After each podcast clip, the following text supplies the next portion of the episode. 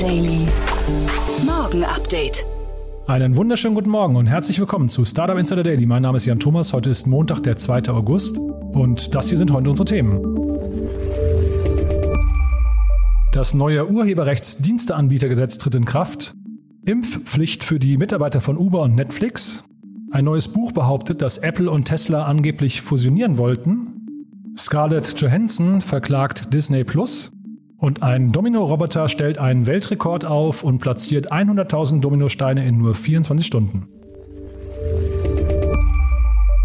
Heute bei uns zu Gast im Rahmen der Reihe Investments und Exits ist Enrico Mellis von Project A Ventures. Ja, und wie des Öfteren schon haben wir auch heute über das Thema Quick Commerce gesprochen, aber so ein bisschen links und rechts würde ich sagen, denn zum einen gab es eine riesengroße Runde für GoPuff, dort ist eine Milliarde Dollar geflossen und es gab eine große Runde für Storebox. Und äh, ja, das ist ein Unternehmen, was sich quasi dem Quick Commerce nähert als Infrastrukturanbieter. Zwei super Themen, aber wir haben auch links und rechts noch ziemlich viel gesprochen. Also von daher recht ausführlich und hochinteressant finde ich. Das dann gleich nach den Nachrichten mit Anna Dressel. Vorher kurz noch der Hinweis auf die Nachmittagsfolge. Bei uns ist Thomas Antonioli und er ist der CFO von Grover. Und da habt ihr ja auch mitbekommen, da gab es auch eine Riesenrunde primär Venture Debt, also eine Kreditlinie über insgesamt eine Milliarde Dollar für ein Berliner Unternehmen, wirklich, glaube ich, etwas noch nie Dagewesenes. Streng genommen ist es eine Art Forderungsverkauf, also Asset-Back Financing nennt sich das Modell. Ein hochinteressantes Gespräch. Wir haben zum einen über das Finanzierungsmodell gesprochen, über die Hintergründe der Runde, was das eigentlich genau bedeutet, was Grover auch mit dem Geld vorhat.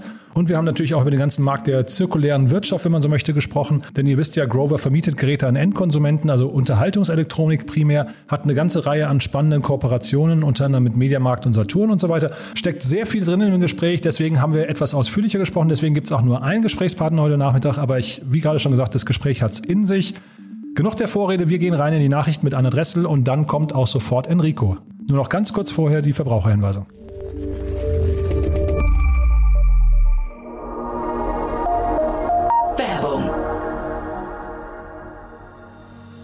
Diese Folge wird präsentiert von Safdesk, der digitalen Buchhaltungssoftware. Die Gründer Fabian Silberer und Marco Reinbold hatten es sich zum Ziel gesetzt, Selbstständigen und Kleinunternehmern den Arbeitsalltag zu erleichtern. Als Söhne von Selbstständigen kennen sie das Problem der nervigen Buchhaltung und haben daher eine Plattform geschaffen, auf der Unternehmer ihre Finanzen stets im Blick haben und mit der die Buchhaltung einfach von der Hand geht. Sichere dir jetzt 100% Rabatt auf die ersten sechs Monate auf www www.safdesk.de slash startupinsider.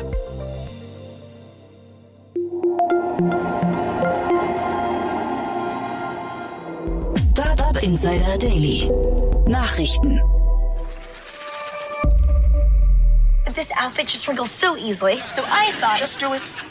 But my outfit. It's the law! Gesetz für Uploadfilter tritt in Kraft. Seit gestern ist das neue Urheberrechtsdiensteanbietergesetz URH DAG in Kraft. Infolgedessen werden Upload-Plattformen wie YouTube, Facebook, Twitter und TikTok für hochgeladene Inhalte stärker haften. Ausgenommen sind Schnipsel aus Video, Audio und Textmaterial für nicht kommerzielle Zwecke mit einer Länge von maximal 15 Sekunden, 160 Zeichen eines Textes sowie 125 Kilobyte je eines Fotos oder einer Grafik.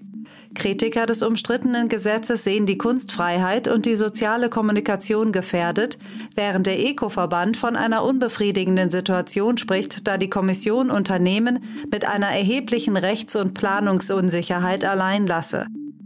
Parallel hat die EU-Kommission ein Vertragsverletzungsverfahren gegen 23 Mitgliedstaaten eingeleitet darunter Belgien, Frankreich, Italien, Österreich, Polen und Tschechien, da diese die Urheberrechtsrichtlinie noch nicht oder unzureichend in nationales Recht überführt haben. Deutschland ist von diesem Verfahren nicht betroffen. You don't like what I have to offer, you can buy from someone else. Wollten Apple und Tesla fusionieren? Wie nun bekannt wurde, befindet sich in dem für August angekündigten Buch Powerplay Tesla, Elon Musk and the Bed of the Country des Wall Street Journal Autors Tim Higgins eine amüsante Passage über eine angebliche Übernahme von Tesla durch Apple. Demzufolge soll es zu Gesprächen zwischen Apple-Chef Tim Cook und Tesla-CEO Elon Musk gekommen sein. Musk habe den Verkauf seines Unternehmens angeblich davon abhängig gemacht, dass er selbst auch den Chefposten des daraus entstehenden gemeinsamen Konzerns einnehmen werde. Dies habe Cook wiederum mit einem Fuck you quittiert. Elon Musk hat die entsprechende Passage aus dem Buch umgehend dementiert und warf Higgins vor, die Geschichte frei erfunden zu haben. Higgins wiederum reagierte auf Twitter und gab an, seine Geschichte beruhe auf Erzählungen von Personen, die dies angeblich von Musk selbst vernommen hätten. I'm gonna be suing you. Scarlett Johansson verklagt Disney. Weil der Blockbuster-Film Black Widow gleichzeitig im Kino und auf Disney Plus veröffentlicht wurde, verklagt die Schauspielerin Scarlett Johansson den Unterhaltungskonzern Disney. Black Widow ist ein Avengers-Spin-off und der erste Marvel-Film seit zwei Jahren. Johansson spielt darin die namensgebende Agentin, die sich mit einem russischen General anlegt. Wie das Wall Street Journal berichtet, beinhaltet der Vertrag zwischen Disney und Johansson nicht nur eine Garantie, dass Black Widow exklusiv im Kino erscheint. Entscheidend für Johansson dürfte die Tatsache sein, dass auch ihr finales Gehalt an den Erfolg des Films gekoppelt ist. Black Widow sollte ursprünglich bereits im Sommer 2020 in die Kinos kommen, wurde aber aufgrund der Covid-19-Pandemie auf diesen Juli verschoben. Disney reagiert mit Unverständnis und entgegnete in einer Stellungnahme, dass man sich an die Bedingungen von Johansons Vertrag gehalten habe, weshalb die Klage völlig unbegründet sei. Man finde es zudem schade und beunruhigend, weil Johansson mit ihrer Klage offensichtlich die, Zitat, schrecklichen und langanhaltenden globalen Auswirkungen der Covid-19-Pandemie ignoriert. I have vaccines when I can get them. Uber und Netflix mit Impfpflicht. Nach Google und Facebook haben sich jetzt auch Uber und Netflix zum Thema Impfpflicht ihrer Mitarbeiter positioniert. Für die Beschäftigten des Fahrdienstes Uber gilt in den USA ab sofort eine Impfpflicht. Außerdem sind die Mitarbeiter angehalten, im Büro eine Maske zu tragen. Dies ist zurückzuführen auf den jüngsten Corona-Ausbruch im Unternehmen, bei dem ein Mitarbeiter Ubers an einer Vorstandssitzung teilgenommen und dabei mehrere Beschäftigte angesteckt hatte. Anschließend stellte sich heraus, dass er Corona-positiv war. Auch Netflix hatte sich dazu entschlossen, künftig eine Impfpflicht einzuführen.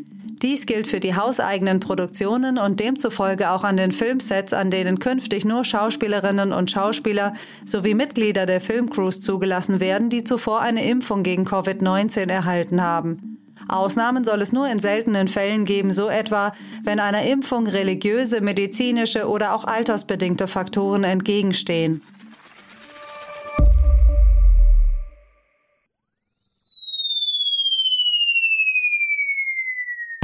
Pinterest-Aktie stürzt ab. Die beliebte Photosharing-Plattform Pinterest hat ihre Finanzergebnisse für das zweite Quartal des Geschäftsjahres 2021 veröffentlicht.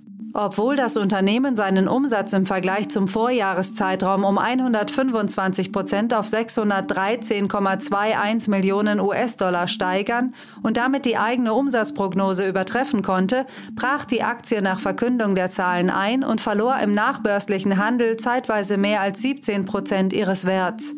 Der Grund hierfür liegt in der Zahl der monatlich aktiven Nutzer, die mindestens einmal im Monat auf der Plattform sind. Diese Zahl war binnen drei Monaten um 9 Prozent von 478 auf 454 Millionen zurückgegangen.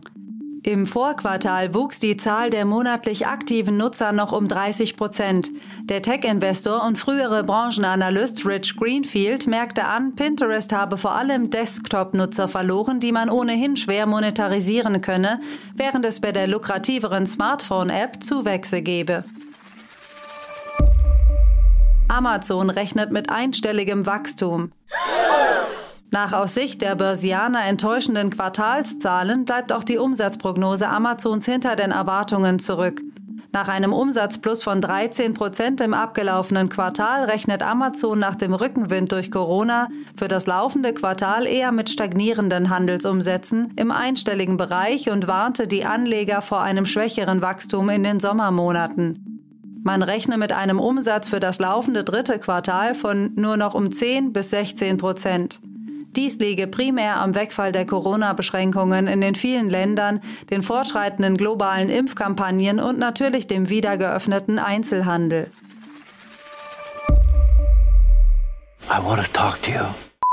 China sucht Dialog mit US-Börsenaufsichtsbehörde. Die Wertpapieraufsicht der Volksrepublik China CSRC sucht den Dialog mit der US-Wertpapier- und Börsenaufsichtsbehörde SEC. Hintergrund ist die Reaktion der SEC auf die regulatorischen Eingriffe der Behörden in China, wie unlängst beim Uber-Rivalen Didi sowie zahlreichen Unternehmen im Nachhilfesegment. Die SEC hat infolge der Reaktionen neue Richtlinien aufgesetzt, wonach die Firmen die Risiken weiterer Maßnahmen der Regierung in Peking für Investoren offenlegen müssen. Die CSRC hat angekündigt, die Zusammenarbeit mit der US-Aufsichtsbehörde SEC verstärken zu wollen. Dieser Austausch solle auf Augenhöhe und in einem Geist gegenseitigen Respekts geschehen. Seit Jahresbeginn haben Firmen aus China mit Aktienemissionen über die Wall Street die Rekordsumme von 12,8 Milliarden Dollar bei Investoren eingesammelt. Some men just want to watch the world burn. Teslas neue Riesenbatterie steht in Flammen. Kurz nach der Fertigstellung des neuen Riesenakkus im australischen Bundesstaat Victoria sind zwei der verbauten Megapacks in Flammen aufgegangen. Die als Victorian Big Battery bezeichnete Anlage des Energieunternehmens Neoen soll mit 300 Megawatt Leistung und 450 Megawattstunden Kapazität bis zu einer halben Million Haushalte über eine Stunde lang komplett mit Strom versorgen können. Bei den enthaltenen Megapacks handelt es sich um 15 Meter lange und 3 Meter hohe Lithium-Ionen-Batterien. Diese wiegen jeweils 13 Tonnen und stammen vom Mobilitätsanbieter Tesla. Die örtliche Feuerwehr erwartet nicht, dass sich das Feuer weiter ausbreiten wird. Daily Fun Fact: Weltrekord für einen Domino-Roboter. Die Welt der Roboter ist um eine Disziplin reicher. Der YouTuber Mark Rober hat mit einem Roboter Dominator einen Weltrekord aufgestellt. Sein Roboter ist auf das Aufbauen von Dominosteinen spezialisiert und hat es geschafft, 100.000 Dominosteine in 24 Stunden aufzubauen. Menschen hätten für die gleiche Leistung mindestens eine Woche gebraucht. Unterstützung erhielt Rober von zwei Studenten der Stanford University und einem Softwareentwickler. Auf YouTube findet man ein rund 15-minütiges YouTube-Video, in dem Rober die Herausforderungen während der fünfjährigen Entwicklungszeit erklärt. Neben einem Indoor-GPS, Kamera, Sensoren und omnidirektionalen Rädern waren auch 14.000 Zeilen Code sowie ein 3D-Drucker für spezielle Bauteile notwendig. Nach einer kleinen Werbepause geht es weiter im Programm mit den Kurznachrichten.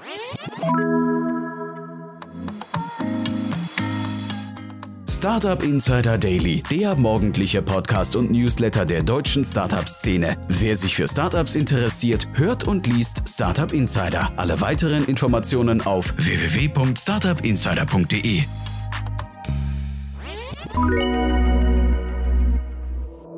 Startup Insider Daily. Kurznachrichten.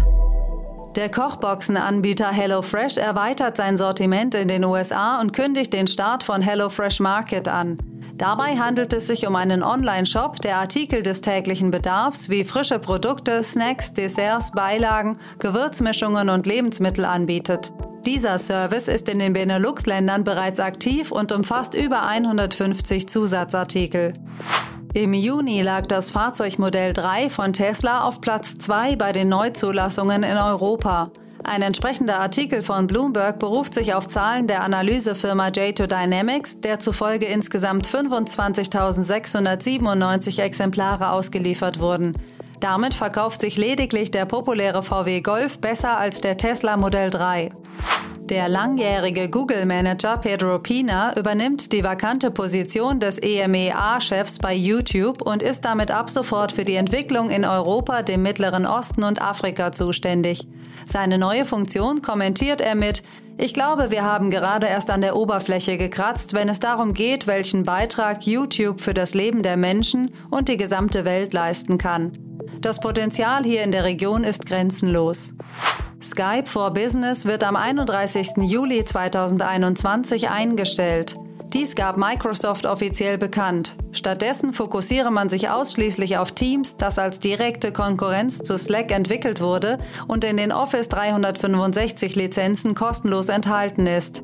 Microsoft hatte Skype vor rund zehn Jahren vom damaligen Hersteller Skype Technologies für rund 8,5 Milliarden Dollar gekauft. Durch den Rückgang der Amazon-Aktie hat auch der rechnerische Wert des Vermögens von Jeff Bezos gelitten. Seine Anteile haben insgesamt rund 13,9 Milliarden Dollar an Wert verloren. Wie Forbes berichtet, fällt Bezos damit auf der Rangliste der reichsten Menschen auf Platz 2 hinter den französischen Luxusmagnaten Bernard Arnault. Dieser liegt mit seinem Vermögen von 192,9 Milliarden US-Dollar rund 500 Millionen US-Dollar vor Bezos. Und das waren die Startup Insider Daily Nachrichten von Montag, dem 2. August. Jetzt geht es weiter im Programm mit Investments und Exits. Achtung, Risikohinweis. Startup Insider übernimmt keine Gewähr für die Richtigkeit börsenrelevanter Informationen und spricht keinerlei Anlageempfehlungen aus. Startup Insider Daily, Investments und Exits.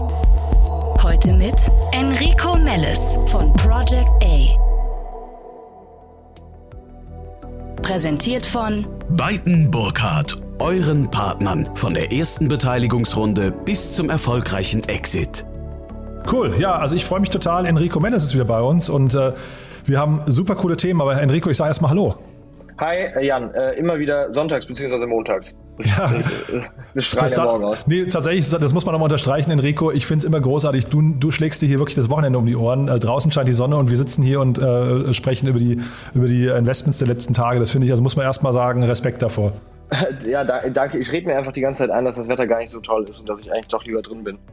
Okay, ich dachte, du redest dir ein, dass es dir einfach richtig viel Spaß macht. Aber äh, ich glaube, das macht uns immer. beiden viel Spaß. Ne? Genau, muss ja. man jetzt gar nicht irgendwie sich, äh, sich gegenseitig auf die Schultern klopfen. Das ist wirklich schon äh, echt cool. Und wie gesagt, die Themen, äh, komischerweise, wir sprechen immer über, ich glaube, immer wenn es um das Thema Quick Commerce geht, dann haben wir auch das, mal, das Glück, dass wir beide sprechen. Bevor wir da eintauchen, aber vielleicht, äh, ich bin über euch gestolpert, weil es gab schon wieder eine große Runde bei eurem, bei einem Portfoliounternehmen von euch, das ich gar nicht kenne, ne? Genau, ja, Dixer haben ähm, 105 Millionen Dollar äh, einsammeln können. Äh, Im Lead waren da General Atlantic. Dixer ist eine Portfolio-Company von uns, in die wir 2000, Anfang 2018 investiert haben, wenn ich mich nicht irre. Genau, da ist jetzt General Atlantic eingestiegen. Das ist eine C-Runde, also das, die Company entwickelt sich wahnsinnig schnell. Erst letztes Jahr haben die von ähm, Notion die B-Runde gemacht und jetzt auch gerade ähm, ein Competitor, äh, beziehungsweise eine andere Company übernommen, Elevio. Also da die, die wachsen prächtig, nachdem sie jetzt 2015 gegründet wurden, eben in, ähm, in Kopenhagen. Mats äh, Fosselius, der Gründer, macht einen super Job. Ich kann mal kurz erklären, was die machen vielleicht. Das äh, liegt nämlich wahrscheinlich den anderen nicht so nah. Es ist also eigentlich ist es Customer Engagement Software. Das Problem ist, die Lösung ist sozusagen, dass Customer Engagement bzw. Customer Support und Customer, also After Sales auch, meistens ja irgendwie in Silos äh, stattfindet. Ne? Entweder du hast diese Chat-Apps oder du hast halt Ticketing und, äh, und E-Mails oder du hast halt Callcenter, äh, Customer Support und das sind meistens Silos, die, die sorgen für Chaos, die ähm, kommunizieren nicht miteinander und da treten halt dann so Probleme auf, wie zum Beispiel, was mir gerne mal passiert, ich hake irgendwie nach bei einer Bestellung, die irgendwie nicht ankommt, dann kriege ich ein Ticket, dann geht da irgendwas schief und zwei Wochen später, wenn die das irgendwie nochmal nachschicken, will ich ja nochmal nachhaken, muss aber nochmal ganz vorne anfangen zu erklären, was eigentlich das Problem war und was meine, was meine Bestellnummer war und so weiter. Und was Dixer macht, ist, dass die, die haben eine Software gebaut, die nennen das sozusagen Channel Neutral Customer Engagement Software, die eigentlich sozusagen Multi-Channel Experience erlaubt, ja, sodass du egal ob jetzt via E-Mail oder Telefon oder eben Chat oder welchen Channel auch immer, sozusagen immer auch mit dem richtigen Customer Agent, ähm, Customer Service Agent gematcht wirst und sozusagen für dich eine seamless Experience entsteht als Kunden, was natürlich äh, für die B2B-Customer von Dixer sehr, sehr spannendes Thema ist, weil die natürlich, weil das natürlich alles äh, Retention-Treiber sind und Customer äh, Satisfaction-Treiber. Und dementsprechend verbindet eigentlich Dixer, Dixer ist sozusagen das, das Bindeglied zwischen ähm, was es da alles gibt. Ne? Also Zendesk, äh, Salesforce und ähm, Facebook Messenger und Intercom und äh, Aircall und äh, äh, Cisco und Gen, also ne, praktisch sozusagen das ganze äh, Callcenter-Stack und zog das zusammen und ähm, die, die machen das sehr, sehr erfolgreich. Wir freuen uns natürlich sehr, dass die Company so schön wächst und ähm, ja, hoffen auch, dass das ähm, bei möglichst vielen Kunden in den nächsten Jahren ankommt, sodass Customer Service immer besser wird. Es ist nämlich hier und da immer noch scheußliches Thema leider als Kunde bei irgendwas nachzuhaken. Ja, ich wollte gerade fragen, also wenn ihr, ich habe sehr oft äh, schlechte Erfahrungen zum Beispiel mit den ganzen ehemaligen Staatskonzernen, ne? so, so, also ich will sie jetzt gar nicht namentlich nennen, aber so die, die mittlerweile sehr große Player sind, wo man das Gefühl hat, boah, man verbringt echt die Hälfte der Zeit damit, irgendwie Leuten Dinge zu erklären, die dann einfach sagen, ich leite ich jetzt nochmal weiter. Äh, wer ist denn die, die Zielgruppe und wie groß sind diese Unternehmen? Also typischerweise sind das B2B-Customer aus, ähm, aus, aus verschiedenster Größe. Ne? Also das kann, das können SMEs sein, das können auch sehr, sehr große Kunden sein. Ähm, und auch äh, geografisch sind die eigentlich relativ äh, breit schon verteilt mittlerweile. Also das ist jetzt gar nicht mal irgendwie ähm, so stark fokussiert. Da kann ähm, Dixer eigentlich schon relativ breit verschiedenste Kunden ähm, bedienen, sozusagen. Und äh, wäre das für Startups auch interessant? Das ist auch für Startups interessant, klar. Am Ende des Tages hängt ja sozusagen die, ähm, der, der Preis des Produktes auch davon ab, wie viele ähm, wie viele Customer Service Agents da, da, da dann sitzen und äh, wie viele Calls damit bedient werden oder E-Mails damit bedient werden müssen. Also de facto passt sich der Preis natürlich, wie eben oft bei SaaS-Modellen, natürlich auch der Größe des Kunden an. Wie gesagt, eine 100 Millionen oder 105 Millionen Runde, äh, General Atlantic ist ja jetzt auch nicht irgendwer, also da, man merkt, bei euch geht es weiterhin ganz gut ab, ja? Ja, wir freuen uns. Aktuell ist, also der, der Markt ist natürlich auch äh, sehr, sehr stark unterwegs. Das heißt, wir sind jetzt natürlich nicht die Einzigen, bei denen es super läuft, aber äh, gerade ist äh, schon sehr, sehr schön und wir freuen uns. Und äh, das bringt uns zu dem Thema, wo du mal gesagt hast, das war jetzt vielleicht ein bisschen, sag mal, eure, wie sagt man, Anti-Portfolio-Liste, ne? das Thema äh, Quick Commerce, da seid ihr nicht so dabei. Ähm, nichtsdestotrotz haben wir beide großen Spaß, glaube ich, darüber zu sprechen, denn da gab es schon wieder eine große Runde. Ja, also vielleicht zu, zu, bei, dem Anti, bei dem Thema Antiportfolio, mittlerweile geht das so rauf und runter. Ich, ich bin vielleicht einfach für, mein, für meine persönliche Gesundheit und den Blutdruck ganz froh, dass wir, dass, wir da kein, dass wir da keine Bet gemacht haben, weil einfach noch nicht bewiesen ist, dass bei diesen ganzen Quick-Commerce-Themen die Unit Economics wirklich funktionieren. Ne? Also ähm, die Companies werden immer größer, aber irgendwie ein Stempel drunter gesetzt, dass das jetzt äh, auf jeden Fall funktioniert, ist weiterhin noch nicht. Ich wünsche denen das natürlich trotzdem, auch wenn wir da jetzt kein, äh, als Project A jetzt keine ähm, Wette platziert haben. Aber ähm, ist natürlich noch nicht durch. Ja, aber ähm, GoPuff race fleißig weiter. Jetzt ja, lass mich mal ganz kurz da nochmal ja. einhaken, weil das ist total interessant. Genau. Ich habe einen Artikel auf die Information gelesen und da war in einem Absatz, weil GoPuff, über die wir jetzt gleich sprechen, die hatten totale Schwierigkeiten am Anfang Geld zu raisen. Und da ist die Konklusion, they proved every VC wrong. Ja, also ja. Weil du, ja, ist total interessant, weil also die haben quasi schon so einen Haken dran gemacht, haben gesagt, das Modell erstmal ist irgendwie scheinbar schon, schon durchgewunken. Haben wir beide unsere Zweifel, glaube ich, ne? Ja, also jetzt kann man natürlich auch sagen, in anderen Märkten gelten die Regeln halt eben anders. Ne? Also die, die Probleme, also Mindest, Themen, Themen wie Mindestlohn oder generelle sozusagen der, der Preis von, von, von, von Lieferfahrern ähm, sozusagen oder ähm, Labor Law, ne? wie lange darf man die beschäftigen am Stück, wie lange, was, was für Schichten dürfen die fahren, plus einfach sozusagen auch typische geografische Unterschiede. Ne? Städte in den USA sind anders, äh, anders gebaut als äh, Städte in Europa. Also alle diese Themen können natürlich dazu führen, dass vielleicht GoPuff anders funktioniert, vielleicht auch besser oder schlechter funktioniert als die europäischen Player. Ob das jetzt tatsächlich, ähm, ich weiß jetzt nicht, ob they proved all VCs wrong, weiß ich jetzt nicht, ähm, kann, kann ich nicht reinschauen, aber ähm, könnte natürlich auch sein. Ja. Die Bewertung ist auf jeden Fall hoch. Die Bewertung ist hoch, ja. Und also jetzt, das soll jetzt auch gar nicht so pessimistisch klingen. Wir beide haben ja schon gesagt, wir finden das Modell eigentlich super. Du bist ja sogar selbst treuer Kunde des Modells, ne? Richtig. Äh, nichtsdestotrotz, äh, ich glaube, die, die Schlacht, die da gerade entfesselt ist, das ist vielleicht so das, wo wir eher ein Fragezeichen dran machen. Nicht jetzt das Modell an sich wollten wir, glaube ich, gar nicht schlecht reden, ne? Genau. Also man sieht das ja jetzt, GoPuff ähm, ist sozusagen der US-Vorreiter, aber auch hier in Europa Gorillas Flink und so weiter. Ähm, es gibt wirklich, da ist wirklich enorme Konkurrenz ähm, in, dem, in dem Geschäft. Ähm, und ja, genau, es, es, es, es bleibt hart. Auf allen, jetzt, man sieht es ja, Voucherkampf und so weiter ist, ist, ist entfacht. Ähm, da, da, da, da gibt es schon ähm, ordentlich Konkurrenz, ja. Und GoPuff, also jetzt hier eine Milliarde wieder eingesammelt. Äh, hier steht, dass die, äh, das Geld für die weitere Expansion unter anderem nach Europa genutzt wird. Das finde ich auch interessant. Ne? Das heißt, da kommt jetzt wahrscheinlich der nächste Player, der sich jetzt nochmal einmischt, also Stichwort Voucher und, und äh, Coupons und sowas, ne? Ja, also für uns Konsumenten ist natürlich super.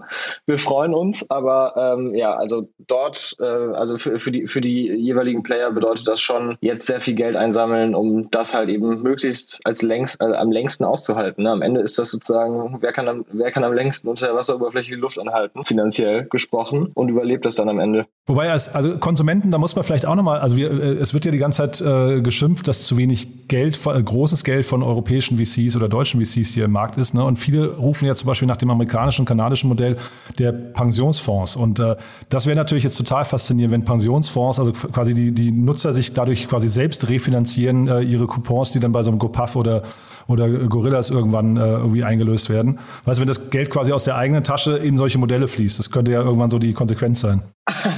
ja, ja, also äh, warum nicht? Ne? Also die Betrachtung finde ich interessant, ja. Ähm, Und ich habe mal verglichen, ich habe jetzt bei Gorillas vorhin mal durchgezählt, die sind in etwas über 150 Regionen unterwegs und äh, GoPuff ist in 450 Regionen, sind jetzt mit 15, äh, 15, rund 15 Milliarden Dollar bewertet. Äh, kann man solche Brücken schlagen? Kann man dann sagen, okay, man guckt sich so Sachen wie Wachstum, Umsatz pro, pro Nutzer und dann vielleicht eben die Region an und schon hat man eigentlich eine ungefähre ähm, Größenordnung für Gorillas? Schwer zu sagen. Also ich würde sagen, so Pi mal Daumen sollte man solche Vergleiche natürlich schon ziehen. Jetzt, wie gesagt, ne, US-Player versus europäischer Player sollte man nicht immer ganz wie äh, Äpfel und Äpfel vergleichen, sondern manchmal auch äh, klassischer Fall von Äpfel und Birnen. Aber ähm, grundsätzlich ist das schon ein interessanter Vergleich, weil die Economics werden eben, also das Businessmodell ist ja das gleiche und äh, man müsste jetzt davon ausgehen, da äh, frappierende Unterschiede irgendwie in Unit Economics äh, oder, oder Geschäftsmodellmechanik oder sowas äh, zu finden, dass da ähm, sozusagen eine andere Bewertung äh, verlangt wird. Es ist natürlich die Frage, wie viel kann so eine Company auch wachsen. Ne? Also die Bewertung ist ja, so, sind ja sozusagen Vorschusslorbeeren eigentlich. Ähm, und wahrscheinlich könnte man jetzt schon sagen, innerhalb der USA zu expandieren, ist wahrscheinlich leichter als äh, innerhalb von Europa zu expandieren, einfach weil die Märkte dann, ähm, weil die Märkte so unterschiedlich sind. Allerdings bei dem Businessmodell, das versteht ja auch jeder Mensch sofort, ne? Also das heißt, da muss man jetzt nicht groß Custom Education in einem anderen Markt betreiben und irgendwie die Kultur knacken. Also ich glaube, in allen Märkten wird das, wird das, wird das gleich äh, enthusiastisch aufgenommen vom, vom Konsumenten. Naja, zumal wir ja auch schon über die, äh, ich sage, Konsolidierung gesprochen haben. Das heißt, der M&A-Markt geht ja auch da langsam los. Ähm, das kann also durchaus sein, dass der eine oder andere jetzt da eben auch zukauft. Ne? Also jetzt äh, hier so ein, GoPuff ist vielleicht schon in der Größenordnung, wo die dann irgendwann mal auch ein, ja, ich weiß nicht, ein Flink oder sowas übernehmen könnten. Ne? Könnten ja. Ich meine, die Frage ist natürlich, ob das, äh, ob das die Teams dann mitmachen. Ne? Man könnte natürlich auch argumentieren, nee, irgendwie aktuell läuft es eigentlich bei uns super, wir werden auf jeden Fall noch viel, viel größer. Aber ähm, wie man ja gesehen hat bei einem, bei einem Blog, also dem spanischen Player, manchmal macht es auch einfach Sinn, dann schnell zu sagen, okay, wir, wir, wir, wir gießen uns jetzt eine andere Marke rein, die übernehmen unsere äh, Warenlager und wir machen, äh, wir beschleunigen sozusagen darüber die Expansion. Ja, ich hatte jetzt gerade den Daniel Wild hier von Mountain Alliance im Podcast und wir haben äh, den Robin Hood Börsengang ein bisschen auseinandergenommen. Und äh, der sagte, also man merkt momentan, dass die, ähm, sag mal, die ähm, VC-Welt in der Regel momentan die, die äh, Unternehmen höher bewertet als dann der, der öffentliche Markt. Ne? Das heißt, also man hat das gesehen bei, bei äh, Deliveroo, die an die Börse gegangen sind, jetzt eben dann bei, bei Coinbase auch und dann auch äh, Robinhood. Ähm, und das kann natürlich auch sein, dass man hinterher vielleicht auch, also das nicht endlos weitertreiben kann, diese, diese Bewertungsschlacht ne? von, von einem, ich sag mal, Gorillas, Flink versus GoPuff und, und Getir und so. Also vielleicht muss man dann irgendwann auch an einen Punkt kommen, wo man sagt, man, man setzt sich mal zusammen. Genau, also ich, ich könnte es mir schon vorstellen. Ja, richtig. Also ich meine, das hängt natürlich einfach, äh, wie gesagt, von den Fundamentals ab. Aktuell sind die Revenue Multiples wahrscheinlich einfach immer noch sehr, sehr, sehr, sehr hoch.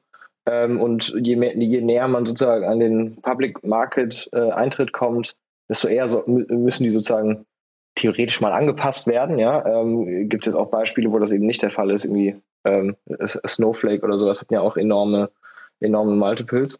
Aber grundsätzlich stimmt natürlich, ähm, der Markt, der, der Public Market am Ende wird diese Themen härter bewerten als aktuelle Private Markets, weil Private Markets aktuell natürlich auch davon getrieben sind, ähm, man muss sich ja als VC sozusagen auch in diese Runden einkaufen. Bei den besonders heißen Assets wird dann natürlich, äh, ist das ist sozusagen die Bewertung ein, ähm, ein Element der Verhandlung und ähm, dementsprechend, wenn alle in das gleiche Asset wollen, haben natürlich die Gründer die Möglichkeit, die Bewertung ähm, ordentlich hochzuschrauben, ne? weit weg von dem, was vielleicht irgendwie in Zusammenhang mit, äh, mit, den, mit den Fundamentals der Company steht, ähm, ist dementsprechend also einfach Asset äh, Price Inflation. Und äh, womit ich ja weiter nicht klarkomme, sind eben diese Bewertungen, weil also jetzt hier, ich habe nochmal geschaut, äh, letzte äh, verkündete Umsatzhöhe bei GoPuff war aus dem letzten Jahr 340 Millionen Dollar.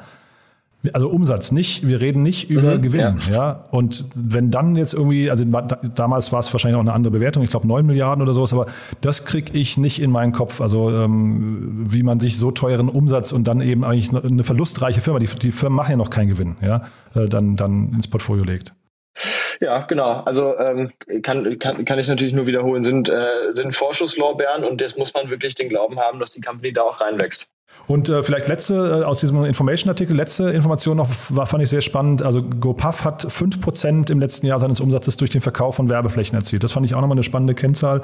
Äh, die haben dann irgendwie von Facebook jemanden Seniores reingeholt, der das nochmal ausbauen soll. Also wahrscheinlich so perspektivisch so 10% eines Modells dieser Quick-Commerce-Unternehmen basiert dann eben auf der Säule Werbeflächen vielleicht, ne? Mhm, ja, sehr interessant. Ich meine, natürlich, ähm, sobald, äh, so, sobald man die Eyeballs hat, kann man diese Eyeballs eben auch lenken und da eben, ähm, da ja sozusagen äh, Gorillas nicht die, selber der Hersteller sind, sondern eben Produkte von, ähm, von äh, Lebensmittel- oder Hygieneartikelhersteller und so weiter, äh, FMCG, ähm, verkaufen, ist das natürlich einfach ein relevanter Werbekanal. Das ist genauso wie eine Rewe eben mit deren ähm, mit den Herstellern von Produkten eben verhandelt, wo die dann im Regal stehen, wie viel Shelf Space man da kriegt, ob man da irgendwie ans Ende der Aisle nochmal so einen Pappaufsteller bekommt ähm, und so weiter. Also das ist, äh, da, da wird der Supermarkt zur Werbefläche und genauso wie im klassischen funktioniert das eben, also wie, wie im sozusagen physikalischen Supermarkt funktioniert das eben auch ähm, bei Gorillas, wie es eben auch, auch natürlich bei äh, Flaschenpost und so weiter ähm,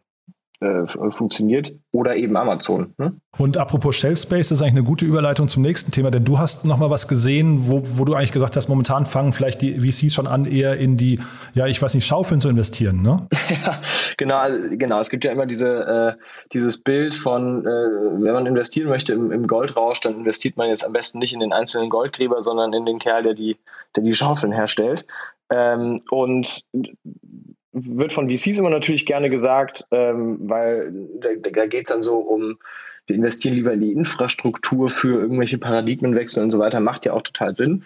Ähm, und bei dem ganzen Quick-Commerce-Thema ist halt natürlich die Frage, woher kommen eigentlich diese, diese Warehouse-Flächen? Ne? Wie, wie stark umkämpft werden die eigentlich und ähm, inwiefern wird das irgendwann mal zu einer Bremse fürs Modell? Und ähm, Storebox haben jetzt gerade eine äh, 50 Millionen ähm, Fundraise ähm, verkündet. Da ist natürlich ein großer Teil auch äh, Debt mit dabei, ne, weil das natürlich einfach Flächen sind, die man mit äh, nicht unbedingt mit Equity finanzieren sollte ne, oder ausstatten sollte, sondern eben ähm, mit, mit ähm, geliehenem Geld. Oder auch ähm, Kautionen zum Beispiel wahrscheinlich, ne? Richtig. Also, ne, und dann die Fläche einmal leer räumen, renovieren, äh, Regale reinstellen und so weiter. Das äh, muss man jetzt nicht wirklich zwangsläufig vom, vom Equity bezahlen, weil wenn man eben Verständnis darüber hat, wie die nachher aus, also wie man die nachher ausgelastet bekommt, dann ist das ja relativ ähm, absehbarer ähm, Revenue und auch Net Profit ähm, äh, Strom, den man schon sozusagen auch mit, mit Debt versorgen kann. Ähm, genau, und was die, die haben angefangen als, ähm, als Personal Storage ähm, äh, Solution, also praktisch, wenn du jetzt irgendwie ein paar Bücher ausmisten willst und deine alten Schallplatten dann äh, und die aber nicht wegschmeißen oder verkaufen willst, dann steckst du die in, eben in Karton und fährst dann halt in diese ähm, Personal Storage ähm, äh, Warehouses. Ne, Gibt es in Deutschland ja auch äh, verschiedenste Anbieter und Storebox hat da eben äh, sich als weiterer platziert, aber halt so ein bisschen mit so einem äh, dezentralisierteren Modell, digitaler App und eben auch einem Franchise-Modell. Ne? Also sprich, dass du als äh, Mieter von einer Laden, von so einer Fläche halt eben auch sagen kannst, ich baue da jetzt eine, Storefront, äh, eine Storebox rein und ähm, manage das. Und die haben jetzt ein bisschen gepivotet und äh, fokussieren sich jetzt auch darauf, eben ähm, sozusagen Warehousing as a Service oder so Micro-Warehousing as a Service anzubieten für, wie Sie selber sagen, eben Quick-Commerce-Player oder ähm, ja, wahrscheinlich auch so Kunden wie Void hier und so weiter, die ja irgendwo auch ihre Roller ähm, lagern und äh, aufladen müssen und so weiter. Also gibt es verschiedenste Use Cases, warum ein dezentrales Micro-Warehouse in der Stadt sinnvoll wäre. Ähm, und das bieten die eben weiter dann ähm, Kunden an. Und finde ich insofern interessant, als dass man ja sieht, dadurch, dass jetzt irgendwie äh, von Gorillas bis eben äh, Rolik äh, slash Knusper heißt ja die deutsche Marke, äh, überall in Deutschland oder auch in Europa jetzt diese Warenlager aufmachen und überall nach Flächen suchen, Picknick und Rolik eben nach sehr, sehr großen, äh, Gorillas und äh, die anderen Q-Commerce-Anbieter eben nach deutlich kleineren, ähm, werden, wird halt der, der, der Run sozusagen auf diese Flächen ähm, immer, äh, äh, immer härter und ähm, die, die Preise können, die Preise gehen hoch, die sind immer schwieriger zu bekommen und das ist natürlich dann ein Skalierungsbottleneck für diese äh, für diese Anbieter. Und ähm, wenn jetzt eine Company kommt und sagt, ich äh, besetze die sozusagen alle schon mal und ähm, statte die aus, sozusagen, dass man da mehr oder weniger Turnkey rein, rein kann als Gorillas und sofort loslegen, dann ist das schon grundsätzlich mal eine interessante äh, Proposition. Die Frage ist halt, was, in, inwiefern ist man eigentlich ein Real Estate äh, Broker sozusagen? Man, man ja, wollte ich gerade fragen, genau. Mhm. Und inwiefern ist man ein Technologieunternehmen, was da sozusagen auch in irgendeiner Form Infrastruktur reinbaut, dass diese, äh, sodass diese Flächen eben auch sozusagen besser benutzbar sind, als Gorillas das selber könnte. Da habe ich noch so mal eine Fragezeichen, das glaube ich ehrlich gesagt nicht. Passt aber so ganz gut zu diesem Trend, eben die Infrastruktur für Last Mile Delivery eigentlich aufzubauen. Da gibt es eine interessante Company, die heißen ähm, äh, No Yes oder Noise, glaube ich, heißt, äh, weil das nach einem, ähm, ich glaube, Mathematiker benannt ist.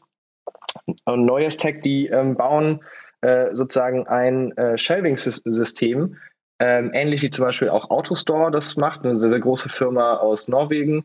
Ähm, das ist praktisch wie, das sieht aus wie so ein Rubik's Cube eigentlich und da drin bewegen sich Boxen, die dann sozusagen äh, die SKUs beinhalten und die werden sozusagen nach vorne rotiert, wo dann nur noch der Picker das sozusagen rausnehmen muss, anstatt dass man da durchs Lager läuft, ermöglicht sozusagen viel mehr SKUs in kleine Flächen rein zu, ähm, reinzupacken und ähm, könnte man sogar äh, jetzt irgendwie in, in, große Lager, in kleine Lager, sogar in fahrende Lager, ne? also in großen Lastwagen könnte man sowas auch reinpacken. Und das, das, das Team ist äh, sehr, sehr stark. Wir finden die auch ähm, äh, sehr, sehr interessant. Ähm, und das ist zum Beispiel so ein Case, da glaube ich, ist die Technologie zumindest stark differenziert und zumindest mal auch jetzt nicht so leicht zu kopieren einfach jetzt Flächen betreiben, da, da, weiß ich noch nicht genau, wie, wie äh, sophisticated da sozusagen die Technologie ist oder sein muss, um da einen großen Player für zu bauen. Ja, vielleicht für die Hörerinnen und Hörer mal als äh, Hörtipp. Äh, es gab gerade, glaube ich, Freitag oder so ist da rausgekommen, einen Podcast mit äh, bei Kapital mit der Hanna Schwer, die war ehemals bei äh, ich glaube, Business Insider und ist jetzt eben mal ein paar Tage lang mitgefahren bei einem Gorillas-Fahrer und hat davon berichtet. Das war eigentlich ganz spannend. Und da, weil jetzt komme ich eben auf deine rollierenden Boxen, ähm, da finde ich, war erschreckend fast zu hören, wie ähm, dann doch letztendlich primitiv oder non-tech diese Lager gebaut sind. Ne? Dann man, man rennt da als äh, Picker, so habe ich es verstanden, durchs Lager, ganz normal wie durch einen Supermarkt, nur halt eben in Höchstgeschwindigkeit, packt sich seine Sachen ein. Also da ist überhaupt keine technische Komponente dabei. Und das finde ich klingt noch nicht nach einem skalierbaren, technologisch äh, innovativen Konzept. Genau, also ne, ob das skalierbar ist, das wahrscheinlich irgendwie in irgendeiner Form schon, aber ist das jetzt besonders effizient oder könnte man das besser regeln und sind dann auch vielleicht Fehlerquoten niedriger? Weil also ab und zu kommt natürlich schon mal irgendwie das falsche Produkt in der Tüte dann an, ne, in der Hektik. Ähm, kann man, wie, wie wichtig sind solche Probleme und äh, also und, und sozusagen wie teuer darf es sein, diese Probleme zu lösen für Player wie Gorillas und Co. Und ähm, das, das ist natürlich das, ist eine relevante Frage. Was ich an, dem, an einer Technologie wie Neues äh, zum Beispiel natürlich sehr, sehr interessant finde, ist, dass man einfach mehr SKUs auch in kleineren Raum bekommt, ne? weil du hast halt einfach mehr, mehr ähm, Fläche verfügbar, weil du eben keine Gänge brauchst und so weiter, wo, wo Leute durchlaufen müssen. Das heißt, auch sozusagen der ganze Blick auf welche, welche Real Estate-Flächen sind für mich eigentlich überhaupt passend, ändert sich ja sofort. Ne? Vorausgesetzt, natürlich, das funktioniert alles so weiter und die können das zu einem, ähm, zu einem passenden Preis auch anbieten oder vielleicht sogar als a Service, ne? Äh, also stark äh, sozusagen selber finanziert mit Depp diese ähm, Shelving-Systeme äh, vermieten. Da, alles natürlich äh, mit Fragezeichen versehen, aber dann, glaube ich, ist das schon ein relevanter Wettbewerbsvorteil, dann als Company damit zu arbeiten und man und die anderen Companies, die es dann nicht machen, verlieren dann wahrscheinlich auch über Zeit in diesem Wettbewerb. Das heißt, dann, da werden dann alle reingezwungen, sozusagen so eine Technologie auch zu nutzen. Mhm. Ja, genau. Also mit nicht skalierbar meine ich auch, weil natürlich die Grundfläche von solchen Läden oder von diesen Lagern immer unterschiedlich ist. Ne? Das heißt, wenn da keine Technologie drin ist, dann musst du dich halt, also dann, wenn du das eine Lager kennst, kennst du nicht automatisch das, das nächste, so wie auch jeder Supermarkt. Der eine läuft links rum, der andere rechts rum. Das, das meine ich mit äh, nicht ganz skalierbar. Mhm. Aber ja, ich, ähm, okay, verstanden. Du hattest beim letzten Mal ja gesagt, ähm, äh, da hast du ja gesagt, wer Kühlschränke hat, kann sich gerade eine goldene Nase verdienen, ne? weil, weil, ja. weil das ein Engpass ist. Dann wissen wir schon, Fahrer ist ein Engpass und jetzt höre ich raus, ist Storage-Raum möglicherweise auch nochmal so ein Bottleneck, dem dann jetzt eben so eine Storebox vielleicht begegnet, ja?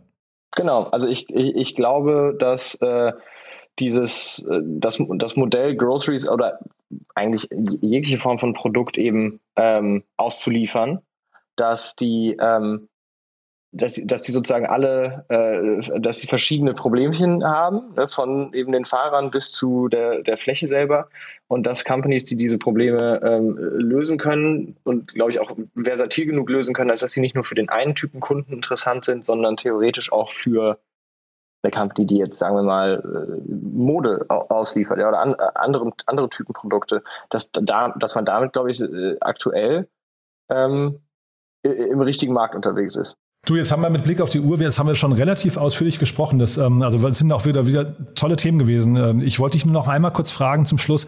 Äh, jetzt ist ja gerade auch, wie gesagt, Robin Hood an die Börse gegangen. Äh, habt ihr da drauf geguckt, sagen wir, mit dem Blick, äh, ihr seid ja eben, also Trade Republic momentan, glaube ich, noch Deutschlands wertvollstes äh, Startup, wenn ich es richtig weiß. Ne? Also man munkelt, N26 ist in der Vorbereitung von der großen Runde, aber ich glaube momentan ist Trade Republic da äh, Pole Position. So, solange, noch, solange noch gemunkelt wird, äh, freuen wir uns, dass äh, Trade Republic da die Nummer eins ist. Ja, ich, du, vielleicht hast du auch schon neuere Neu äh, Neuigkeiten oder Insider-News, aber also mein, mein Wissensstand ist der, ja. Und ähm, habt ihr bei Robin Hood da irgendwie hingeguckt und die Luft angehalten und, und wie kam das bei euch an? Ja, also auf jeden Fall ist das natürlich extrem relevant ähm, wie, wie sozusagen Robin Hood da an die Börse kommt und wie, da, wie das angenommen wird. Ähm, ich glaube, ich war jetzt auch, ich, ich hatte schon das eine oder andere Fragezeichen, warum der Kurs jetzt mehr oder weniger underperformed hat oder zumindest schlechter performt hat, als das viele Leute vielleicht auch gedacht haben. Ähm, ich bin mir jetzt auch nicht äh, sicher, ob ich äh, sozusagen die Orakelfähigkeiten besitze, da wirklich zu sagen, woran es jetzt äh, liegt und gelegen hat und wie es sich weiterentwickelt. Aber ähm, war natürlich jetzt schon erstmal ein Dämpfer, glaube ich, für Robinhood, dass der Kurs so abgefallen ist am ersten, am ersten Trading Day. Und ähm, und das bei ja. unterer Handelsspanne schon, ne? Also genau, genau. Und woran wird es gelegen haben? Ich könnte mir natürlich vorstellen, Robinhood hat ja sozusagen in im Alignment mit ihrer Mission eben äh, jedem Zugang zu diesen Märkten äh, zu, zu ermöglichen, einen großen Teil von dem ähm, von dem IPO-Bucket sozusagen auch für Retail-Investoren ähm, sozusagen offen gelassen.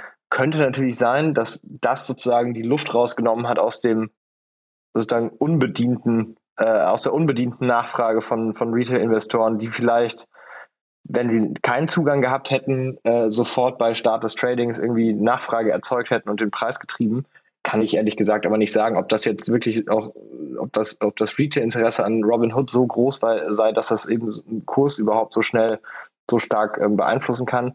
Kann auch daran liegen, dass die ähm, ich, da, da gab es irgendwelche, da gab es irgendwelche Warnungen, die äh, auch geäußert wurden, von wegen ähm, das Trading-Volumen würde zurückgehen oder zumindest irgendwie äh, jetzt nicht, nicht weiter wachsen bei Robin Hood, hatte ich zumindest gelesen. Ähm, könnten jetzt verschiedene Themen sein. Vielleicht war es auch die ganze Kontroverse, die jetzt vorher passiert ist. Aber von Trade Republic Perspektive schauen wir uns das natürlich sehr, sehr genau an, weil das ist halt das, das ist halt der US-Competitor, der relevanteste. Ne? Und ähm, ich, ich würde jetzt mal sagen, sozusagen Trade Republic ist der relevanteste Player aktuell in, äh, in, in Europa. Natürlich jetzt nicht ganz unbiased, da ich das sage.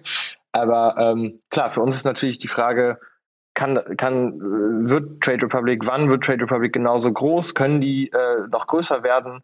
Ähm, welchen nächsten, welche nächsten Schritte macht Robin Hood und welche nächsten Schritte machen die anderen Player in dem Markt? Das ist ja jetzt auch schon, ähm, da ist ja auch schon viel Bewegung. Aber man geht jetzt nicht hin und sagt, aha, jetzt haben wir hier zum ersten Mal quasi eine von der Öffentlichkeit ähm, abgehakte oder, oder genehmigte Kundenbewertung. Das wäre jetzt zum Beispiel so eine, so eine Kennziffer, die jetzt da rausgekommen sein könnte. Ne? Ich glaube, der Kunde, ich habe es jetzt, glaube ich, so ganz grob mit 1500 Dollar äh, pro Kunde. Ich bin aber jetzt nicht mehr ganz sicher. Ähm, das ist jetzt nichts, wo ihr hingeht und sagt, oh, jetzt müssen wir vielleicht dann eben einen Trade Republic anders bewerten oder, oder ähm Nee, nee, nee. Also die sind, das sind ja schon noch zwei Companies in wirklich anderen, anderen, anderen Stadien der Entwicklung. Deswegen würde ich da jetzt nicht direkt ähm, wieder, also den AB-Vergleich so nicht, also den würde ich so nicht ziehen. Und du, dann habe ich jetzt trotzdem noch zwei, also ich, wie gesagt, mit Blick auf die Uhr, ich hoffe, die Hörerinnen und Hörer halten noch durch. Ähm, zum einen kamen ja Zahlen von Amazon und die haben auch ein bisschen geschwächelt. Da ist das ähm, äh, E-Commerce-Wachstum oder der Onlinehandel generell nur bei 13 Prozent äh, im Vergleich zu vorher immer so rund 40 Prozent gewesen. Äh, hat das denn auf äh, Bewertung von Startups, äh, also guckt ihr euch sowas an und diskutiert dann vielleicht, ich, ich kenne jetzt VCs nicht von innen, ähm, geht man dann auch hin und sagt, oh, wir müssen mal gucken, der Onlinehandel generell ist irgendwie anders zu bewerten als vorher? schaut man, muss man eben scha schauen, ne, welche, welche Themen man sich anschaut. Also wenn ich, wenn ich jetzt ein E-Commerce-Thema betrachten würde und ich hätte das Gefühl, da passiert strukturell oder systemisch irgendwas, weswegen sozusagen das, das Wachstum der, des, des Online-Segments irgendwie naja, zumindest irgendwie oder Stabilität erreicht und nicht mehr weiter wächst, dann müsste ich natürlich schon drüber nachdenken, wie bewerte ich ähm, wie bewerte ich ein Startup in dem Bereich? Klar, also das hat, das hat Einfluss, das hat jetzt aber keinen universellen Einfluss. Ne? Also das äh, ist dann auf klassischer, also da muss man wirklich Case by Case denken. Und dann äh, die letzte Sache, das ist jetzt eher deine persönliche Meinung, auch nur wenn du es beantworten möchtest, denn, denn es gab von dem, ich glaube Raoul Rossmann heißt der, das der, äh, der quasi Geschäftsführer der und Inhaber der Drogeriekette äh, Rossmann, der hat jetzt eine Sondersteuer für Onlinehändler äh, gefordert, weil er gesagt hat, ansonsten bluten die Innenstädte aus. Ist das ein Thema, also wie siehst du diesen, diese Schlacht? Ich äh, war da so ein bisschen, ein bisschen erstaunt, dass so ein Vorschluss, das, das klang für mich so nach irgendwie Sommerloch, aber ähm, weiß nicht, wie, wie du so einer Sache gegenüberstehst. Mm, also politisch äußern möchte ich mich im Namen von Project A natürlich nicht, äh, aber so äh, meine persönliche Meinung ist, eine, eine, eine zusätzliche Steuer, also jede, jede Form von Überregulierung halte ich, äh, könnte schon in irgendeiner Form zu Problemen führen. Ähm, ich, ich werde ihm, ich stände dem, ich stünde dem skeptisch gegenüber, würde jetzt aber auch nicht außer, äh, nicht sagen kategorisch klares Nein oder kategorisch klares Ja, sondern ich würde ihm einfach skeptisch gegenüberstehen, weil ich glaube, dass bisher Regulierung ähm, in, in vielen Fällen eher zum, zum Gegenteil geführt hat, ähm, von dem, was man eigentlich erreichen möchte. Und ähm, besonders in Deutschland ist das jetzt viel passiert, aber weiter aus dem Fenster lehnen tue ich mich da jetzt nicht. Nee, nee, war jetzt auch, damit habe ich dich jetzt kalt erwischt und, und auch überfordert vielleicht, aber oder überfallen, aber ich ähm, habe gerade überlegt, vielleicht frage ich einfach mal jeden meiner Gäste, weil ich finde das eine sehr spannende, weil ich glaube, jeder von uns mag die Innenstädte, ne, aber zeitgleich jeder von uns, der in der Szene drin ist, weiß natürlich auch, da wird sich was verändern und ob man das eben, er spricht hier, glaube ich, von fünf Euro pro Bestellung, die man da irgendwie als Sonderabgabe braucht beim, beim Online-Bestellen. Ob das dann hinterher Weg ist äh, oder ob das halt nicht sehr, sehr kurz gedacht ist, weiß ich nicht. Ne?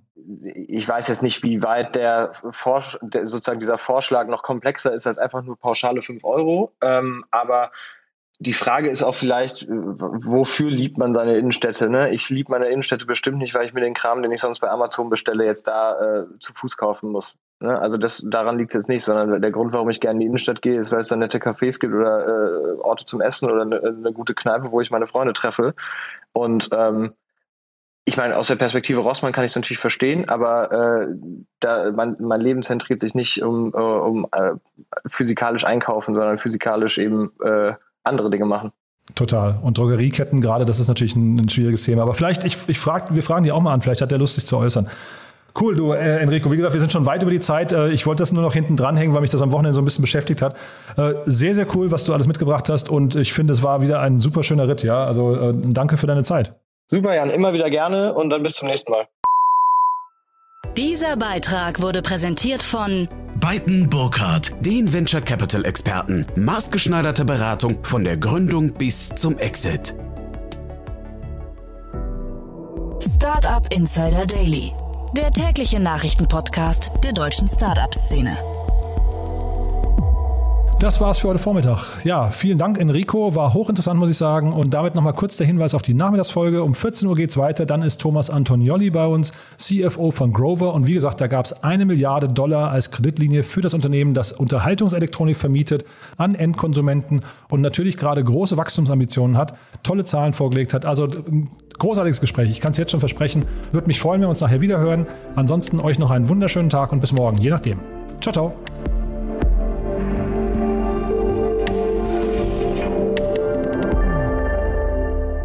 Diese Folge wurde präsentiert von Safdesk, dein Partner für smarte und digitale Buchhaltung. Mehr Informationen unter www.safdesk.de.